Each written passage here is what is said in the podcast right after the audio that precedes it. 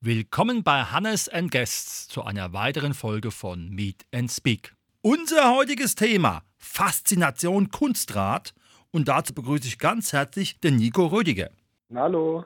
Nico, wie bist du zum Kunstradfahren gekommen? Normales Radfahren war vermutlich der erste Schritt. Ähm, genau, das habe ich bei meiner Oma im Hof gelernt, das normale Radfahren. Und zum Kunstrad bin ich dann durch meine Schwester gekommen. Die hat es vor mir angefangen. Davor habe ich ein halbes Jahr lang Fußball gespielt. Meine Intention war aber nie, dass 20 Leute einen Ball hinterher rennen, sondern ich habe dann auf dem Platz habe ich Gänseblümchen gepflückt und in der Halle habe ich Räder geschlagen. Genau. Und wie ist es dann losgegangen? Weil wenn man so die Fotos von dir sieht, da muss man einfach sagen, da geht es ja eigentlich nicht nur ums Kunstrad, da geht es ja eigentlich auch unheimlich viel um Gleichgewicht, Athletik, Kraft.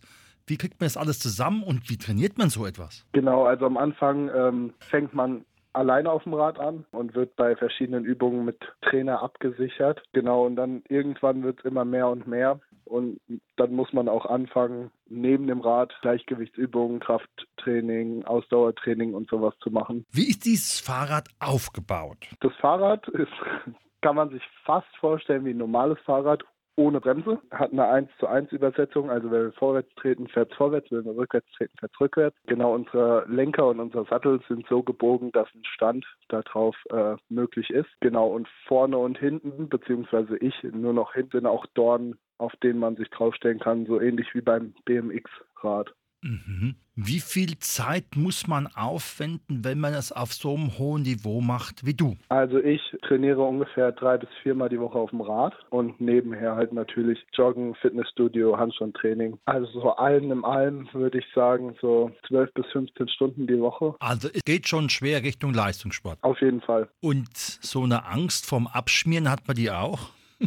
Ja, natürlich. Also ich persönlich jetzt nicht so, aber ich denke, meine Partnerin, die auf mir steht, schon. Aber da gibt es auch Hilfsmittel im Training, dass sie zum Beispiel mit einem Klettergurt an die Decke abgesichert wird, mit einem Seil, dass falls wir mal abschmieren, sie vorher noch gerettet werden kann, bevor es ganz blöde ausgeht. Da kommen wir nämlich genau zum zweiten Teil. Ich meine, auf dem Fahrrad sitzen ist schon eine tolle Sache. Dann auf einem Rad ist noch besser, aber wenn dann noch jemand oben drauf steht, wird es ein bisschen komplizierter. Werden diese Übungen erstmal ohne Rad eingeübt oder wie muss man sich das vorstellen? Und vor allen Dingen natürlich, was gibt es da für Positionen, die auch dann bei einem Turnier richtig wichtig sind. Genau, also das wird, also der Stand wird erstmal alles auf dem Boden trainiert, bis es einigermaßen passt und dann geht man halt an diese sogenannte Loge, an den Klettergurt mit Seil an die Decke, dass man abgesichert wird, weil es beim ersten Versuch ja natürlich noch nicht klappt und man dann vor Verletzungen damit bewahrt wird.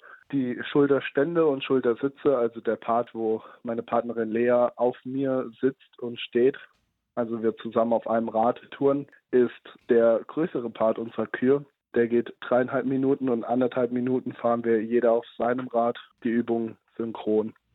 Mhm. Jetzt hast du eben den Begriff Kür verwandt. Da gibt es ja auch, wenn man ans Eiskunstlaufen denkt, auch den Pflichtteil. Wie ist es beim Kunstradfahren geregelt im Rahmen eines Wettkampfes? Wir haben nicht verschiedene Küren. Wir haben immer nur unsere Kür für die Wettkampfsaison, die wir fahren. Und die fahren wir an einem Wettkampf, also an normalen Wettkämpfen, wie zum Beispiel Bezirksmeisterschaft oder Hessenmeisterschaft, fahren wir die einmal und dann, wenn es dann Richtung Weltmeisterschaftsqualifikation oder Nationalmannschaftsqualifikation geht, äh, fährt man die, fährt man einmal die Vorrunde. Wenn man sich da dann für die besten drei, also unter die ersten drei kommt, qualifiziert man sich fürs Abendfinale und darf abends dann nochmal starten, beziehungsweise noch ein Ergebnis einfahren. Mhm.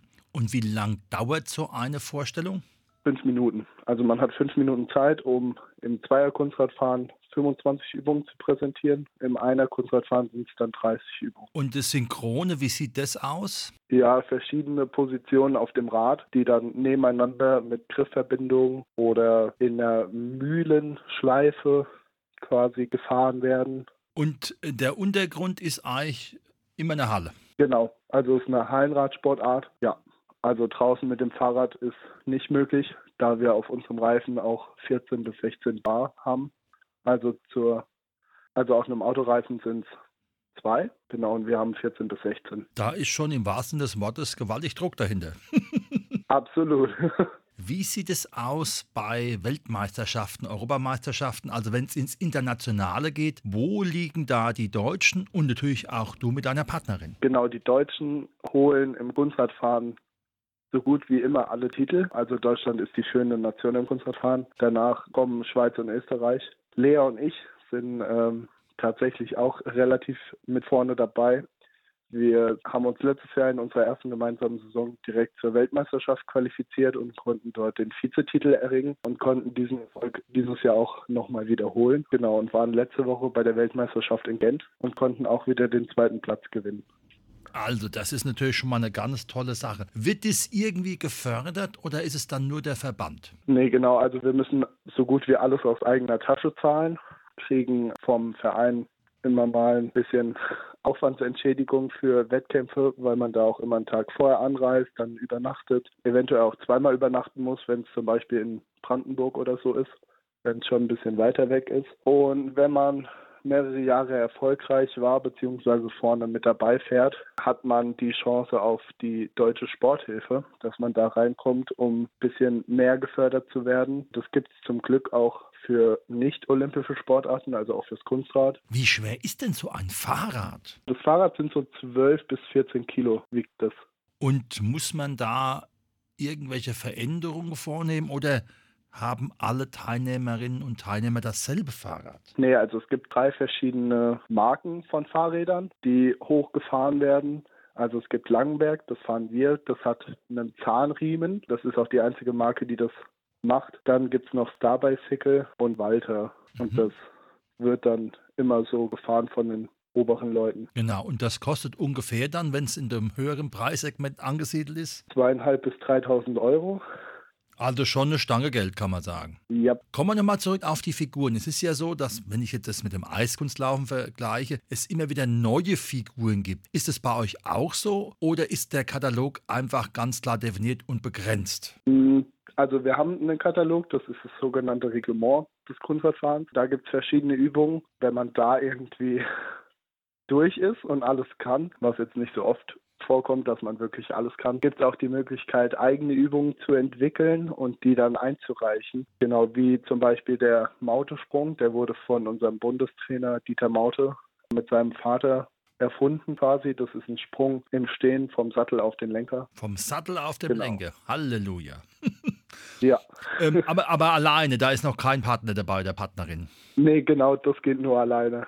Oder wenn dann im Zweier halt gegenüber, also synchron. Mhm. Aber tendenziell ist es immer so, dass du eher den Part weiter unten hast und die Dame weiter oben ist. Ja, genau. Also das ist auch aufgrund des Größen- und Gewichtsunterschieds äh, werden wir das auf jeden Fall auch nicht tauschen. Mhm.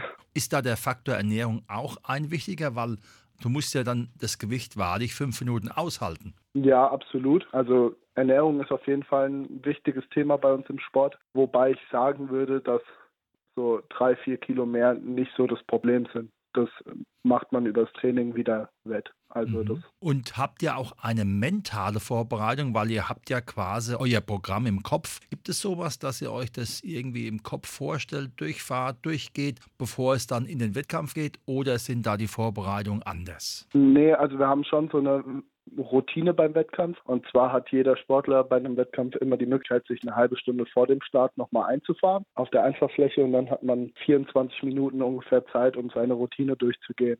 Also das ist meistens bei Lea und mir, dass wir Musik hören, uns vielleicht kurz auch auf den Boden legen, um ein bisschen zu entspannen. Dann unsere Kühlmusik passend äh, nochmal hören und dabei das Programm nochmal durchgehen und alles und auf alles achten, was wir machen müssen. Du hast eben die Thematik Kürmusik angesprochen. Heißt es, ihr sucht euch dann die Musik raus und probiert Musik und Übungen in einen Einklang zu bringen? Genau, wobei es bei uns keine Punkte für die musikalische Begleitung gibt. Also das ist vollkommen frei wählbar. Das passt auch nicht immer hundertprozentig zu den Übergängen oder so. Für uns ist es meist nur wichtig, dass sich der Sportler damit wohlfühlt. Also Zum Beispiel gibt es Sportler, die hektisch werden bei hektiger Musik. Die haben dann eher ruhige Musik. Das heißt also, die Musik hat schon einen Faktor für das Unterbewusstsein. Absolut. Was wünscht sich der Nico mit seiner Partnerin sportlich für die Zukunft? Ja, also auf jeden Fall würden wir uns nächstes Jahr gerne wieder zur Weltmeisterschaft qualifizieren. Die findet nächstes Jahr in Glasgow statt. Das wird eine super WM. Da, das sind zwei Wochen, wo alle Radsport-Weltmeisterschaften ausgetragen werden. Da würden wir sehr gerne wieder mitfahren. Und die Jahre danach wäre dann der Weltmeistertitel unser angepeiltes Ziel. Super. Und wie muss man sich das vorstellen? Ist dann auch die Halle wirklich voll? Sind dann so viele Freaks da, die dann auch dementsprechend den Rahmen bieten für diese fantastische Sportart? Ja, ich denke schon. Also ähm, in Glasgow wird man dann gucken müssen, weil es ja schon relativ weit weg ist. Aber zum Beispiel letztes Jahr in Stuttgart waren wir 4000 Menschen, wobei man da noch Corona-Abstriche machen musste. 2016 bei der Weltmeisterschaft in Stuttgart waren es 6000 Menschen. Also man merkt schon, wenn man auch sagt, vielleicht nur eine Nischensportart, aber da ist ein Publikum da. Absolut. Zum Abschluss, was macht für dich die Faszination Kunstrad aus? Die Verbindung aus vielen verschiedenen Sachen, also Gleichgewicht, Kraft, Ausdauer, aber auch sowas wie, dass man physikalische Gesetze einfach vollkommen wegsprengt quasi und Sachen auf dem Rad macht, was eigentlich theoretisch gar nicht möglich wäre. Sensationell. Und wie und in welcher Form kann man euch finden oder auch begleiten, wenn man einfach mehr darüber erfahren möchte? Genau, das kann man auf jeden Fall auf unseren Instagram-Profilen. Das ist Lea Artistic Cycling mit einem A oder mein Profil Nico ROE unterstrich 2606 oder auch auf YouTube findet man uns auch. Super. Das war heute unser Thema. Faszination Kunstrad mit dem Nico. Herzlichen Dank, dass du uns Einblicke in diese fantastische Sportart gegeben hast. Weiterhin viel Erfolg und natürlich hoffe ich, dass euer Traum in Glasgow in Erfüllung geht. Vielen, vielen Dank.